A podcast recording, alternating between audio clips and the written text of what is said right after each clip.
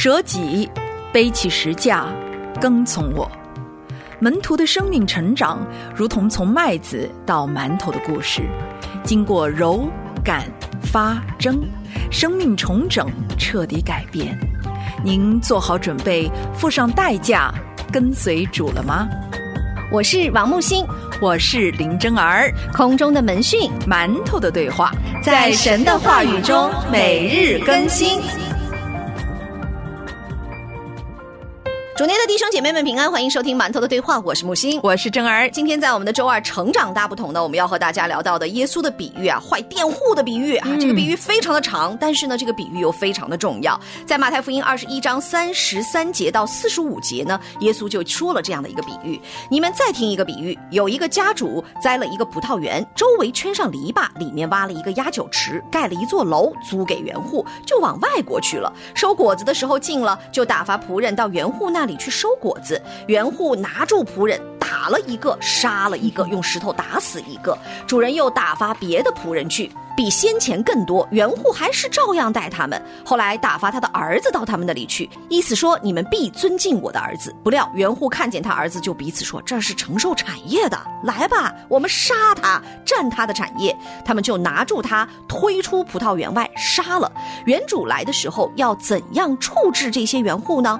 他们说要下毒手除灭那些恶人，将葡萄园另租给那按着时候交果子的园户。耶稣说：“经上写着，匠人所弃的石头，已做了房角的头块石头，这是主所做的，在我们眼中看为稀奇。这经你们没念过吗？所以我告诉你们，神的国必从你们夺去，赐给那能结果子的百姓。谁掉在这石头上，必要跌碎；这石头掉在谁的身上，就要把谁砸得稀烂。”司长和法利赛人听见他的比喻，就看出他是指着他们说的。他们想要捉拿他，只是怕众人，因为众人以他为先知。耶稣基督在做这一个比喻的时候，我相信哈，他当时希望所有听到的人能够有一个警示，因为其实这里面有很多非常严重的警告，也有一些血淋淋的、赤裸裸的一些描述。你会看到，就是说这个佃户真的是没有。半点的良善在他的里面，全然的一个恶人。而且呢，他其实耕种的这个田地根本不是他自己的，所有的这一切都是这个户主留给他，只是让他去管理的。那这就像什么呢？其实我们大家都知道，啊，神把这个宇宙万物白白的赐给人类，让我们能够代替他来管理，就像这个巨大无比的宇宙葡萄园一样的。没想到呢，我们却反客为主了，宣喧宾夺主。我们因为家主不在我们的身边，往国外去了，然后就胡作非为啊！佃户就随己意、随便的处理和面对他的责任，而且呢，当家主来。收他的产业的时候，收钱的时候强夺，不不仅仅是不给和强夺，他把那个使者给杀了，迫害，而且呢，已经完全不认账了。就是他是以一个以恶报善，通常我们以恶报恶就已已经不太好了，对吧？这是以恶报善，就是神把他的一个很久忍耐也放在了这一个故事的比喻当中。原主明明是他自己的缘。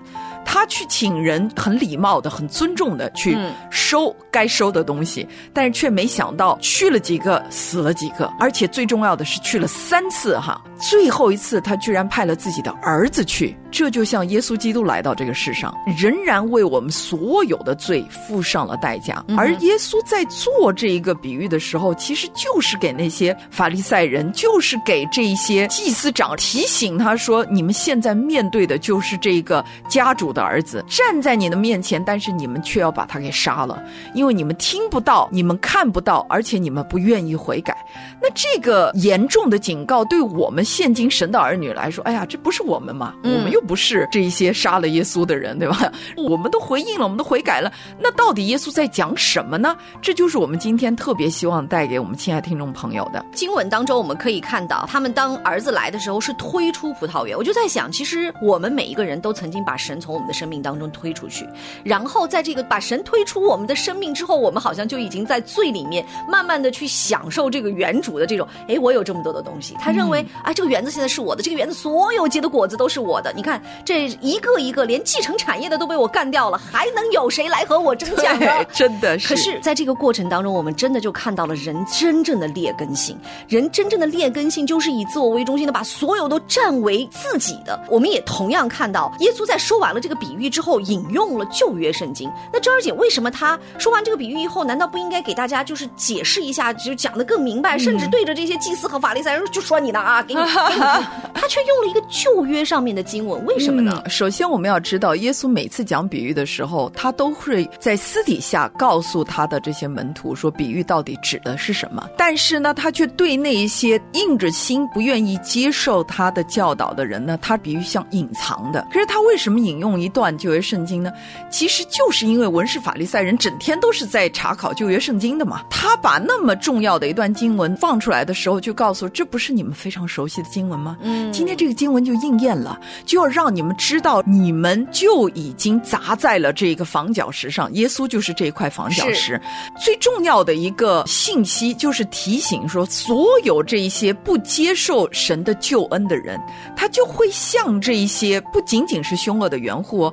讲完这个比喻之后，你有看到，当耶稣问这些人说：“那他们杀了这个儿子，你们觉得这个缘故来该怎么处置这些缘故呢？”你有没有看到这些人的回应？这些人的回应真的让我们看到人的那一种恶。他们说要下毒手。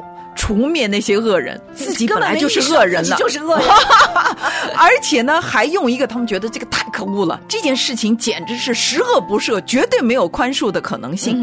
你有没有发现，相同的事情也曾经发生在旧约时代？就是当先知约拿丹去提醒大卫，他也用了一个比喻，说有一个恶人啊，明明自己什么都有，他还去侵占了他的仆人的一个田地。你说这个这个人啊，这个羊对什么都有，你看他该怎么做？那个大卫也是。是气急败坏的说：“像这样的人太恶了，你拿来把他给除掉。”说那个人就是你。对，你没有看到 这些人到目前为止，他们永远看不到自己的问题，这是最最可怕的事情。所以耶稣呢，就拿出一些他们非常熟悉的经文来提醒他们说。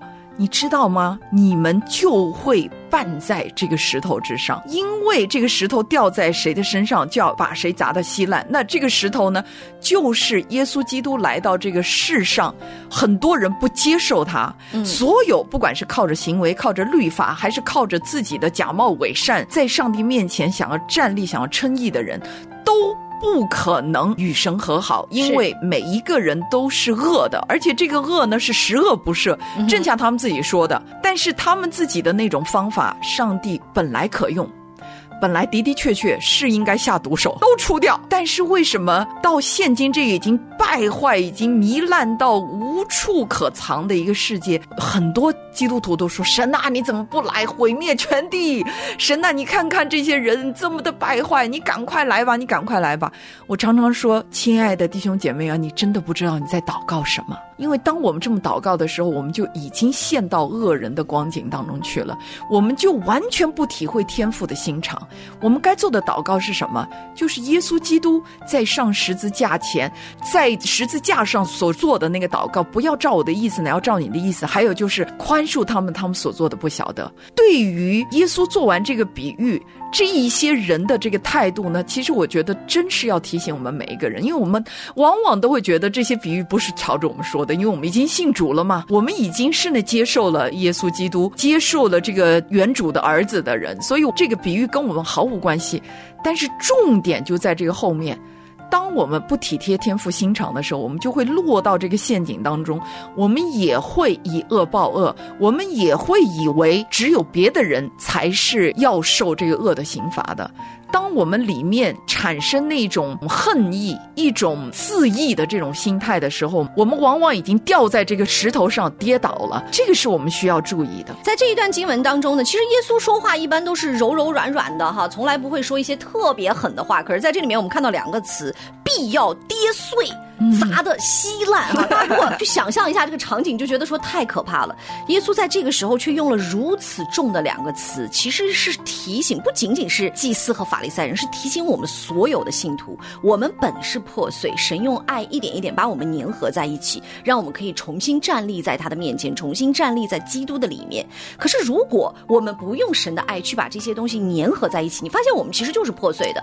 你不管你身居高位，不管你是亿万富翁，不。管你是怎样的一种状态，高官然后富户，其实你会发现每一个人的生命都是破碎的，就像天国八福里面所说的，我们每个人其实都是破产的人，我们是邻里破产的人，所以只有当我们意识到我们是。跌碎了的，我们是稀烂的，我们是破碎的，我们需要神用他的爱，用他的大能把我们拼合起来的时候，其实我们才能够从那个坏的圆户变成那个愿意去为神的家、愿意去为神的产业负责任的圆户。阿门。其实，在这则比喻当中，我真的鼓励亲爱的听众朋友考虑，就是今天我们每一个人都是上帝的儿女。那今天如果神把我们拆到这个恶的园户当中。去跟他分享神的爱，也不断的要活出神这个恒久忍耐，因为我们看到这个原主真的是太软弱了，对不对？